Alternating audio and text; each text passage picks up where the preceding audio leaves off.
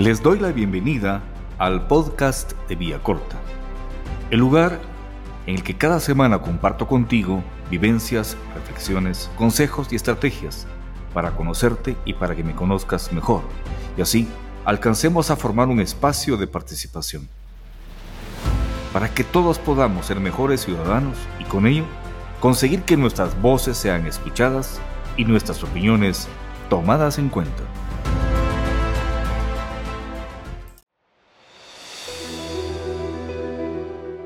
Queridos guatemaltecos, soy Manuel Villacorta. Hoy quiero compartir con ustedes un tema que considero fundamental y de suma importancia. La pobreza en Guatemala, la falta de oportunidades laborales y la estrategia a seguir para superar estos problemas. Pobreza significa no contar con los suficientes recursos económicos para cubrir las necesidades básicas de una persona, una familia o una comunidad. Necesidades como alimentación, servicios básicos, como energía eléctrica, renta de habitación y agua potable. Hoy en Guatemala más del 70% de la población vive en condiciones de pobreza, pobreza extrema. Pero hay un fenómeno más. La clase media, aquella que sí había podido cubrir sus necesidades básicas, cada vez se enfrenta más problemas para lograrlo.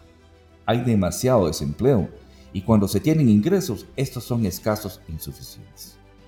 Vemos con temor cómo los precios además suben constantemente el precio de la gasolina y los servicios básicos, el precio de los alimentos, las medicinas, la ropa y el calzado. Hoy tener en la mesa pan, huevos, frijoles, verduras y quizá algún pequeño trozo de carne o pollo para la familia es casi un milagro. La salud y la educación se han convertido en privilegio. Quienes no tienen dinero cada vez menos pueden atender problemas de salud y educación. La pobreza está creciendo en nuestro pueblo y eso atenta contra la vida de esas mayorías que pierden la fe y caen en la desesperanza. Nos preguntamos entonces por qué existe tanta pobreza en Guatemala y por qué sucede esto si tenemos un país con tantos recursos naturales, con tanta gente honrada que desea trabajar con ahínco y compromiso. Taxistas, campesinos, herreros, maestros, albañiles, vendedores e incluso profesionales universitarios no encuentran trabajo son muchos ya los días de angustia y aflicción por no poder atender las necesidades personales y familiares. Situación que puede llegar a enfermarnos física y emocionalmente.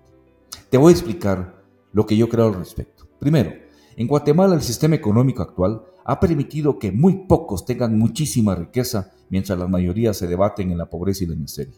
Segundo, el sistema no genera crecimiento de la economía, por lo que sufrimos altos niveles de desempleo. No hay suficientes plazas laborales para todos.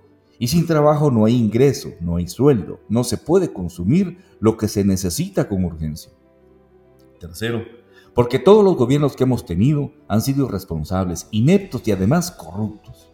¿Has escuchado alguna vez que algún gobierno haya implementado una política pública y económica para incrementar el empleo y combatir la pobreza? No. Las has escuchado porque los gobiernos, incluyendo diputados, lo único que buscan es tener altísimos salarios y robar el dinero público mediante trampas y corrupción, olvidándose del pueblo que los elige cada cuatro años. Todo eso hace que miles de miles de jóvenes tengan que pasar largos periodos sin trabajo, que lo hagan cuando pueden en el mercado informal, ganando salarios mínimos insuficientes. Otros buscan afanosamente emigrar hacia los Estados Unidos, a pasar esos gravísimos riesgos a los que se exponen, desintegrándose cada vez más y más nuestras familias.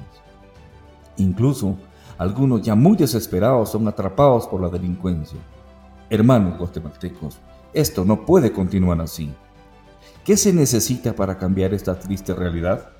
Primero, tener un gobierno que garantice justicia laboral y salarial un gobierno que vele por los derechos de los trabajadores, que se preocupe por crear una mejor infraestructura como carreteras y aeropuertos, un gobierno que erradique la delincuencia y las extorsiones, un gobierno que no permita nunca más la corrupción, un gobierno que incluya un verdadero sistema de justicia en donde se capture y condene a todo corrupto y delincuente.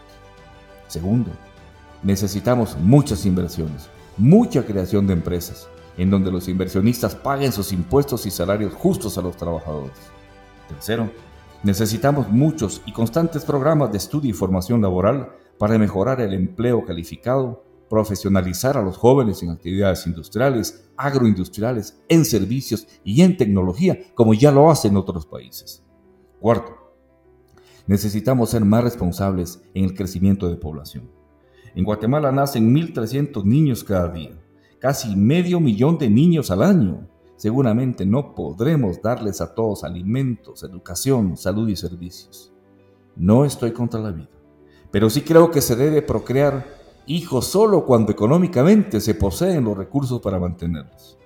De otra forma, solo los traemos a este mundo a sufrir limitaciones y muchas frustraciones. Quinto, los guatemaltecos debemos ser responsables cuando elijamos autoridades cada cuatro años. Si elegimos politiqueros mentirosos, corruptos o payasetes de quinta categoría, no merecemos quejarnos después. Si los guatemaltecos elegimos mal, el país irá siempre de mal en peor. La política, guatemaltecos, sí importa. La organización social es fundamental. La participación ciudadana es necesaria. Conciencia. Necesitamos mucha conciencia. Los guatemaltecos tenemos derechos, pero también tenemos obligaciones. Así que con ánimo, resistamos un tiempo más en medio de esta grave situación, pero preparémonos para actuar todos con más responsabilidad y compromiso. ¿Sabes cómo puedes empezar a cooperar con este cambio? creando más conciencia en los demás. Analiza y reflexiona sobre este audio que escuchas y compártelo. Compártelo a todas las personas que puedas. Usemos las redes sociales de la mejor forma posible. Más conciencia, más organización y más participación son los únicos medios para construir una Guatemala diferente, más justa y más humana. Un fraterno saludo para todos ustedes.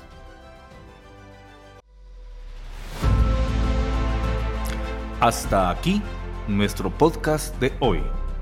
Te esperamos siempre en este espacio, juntos construyendo un mejor país, porque Guatemala no claudica.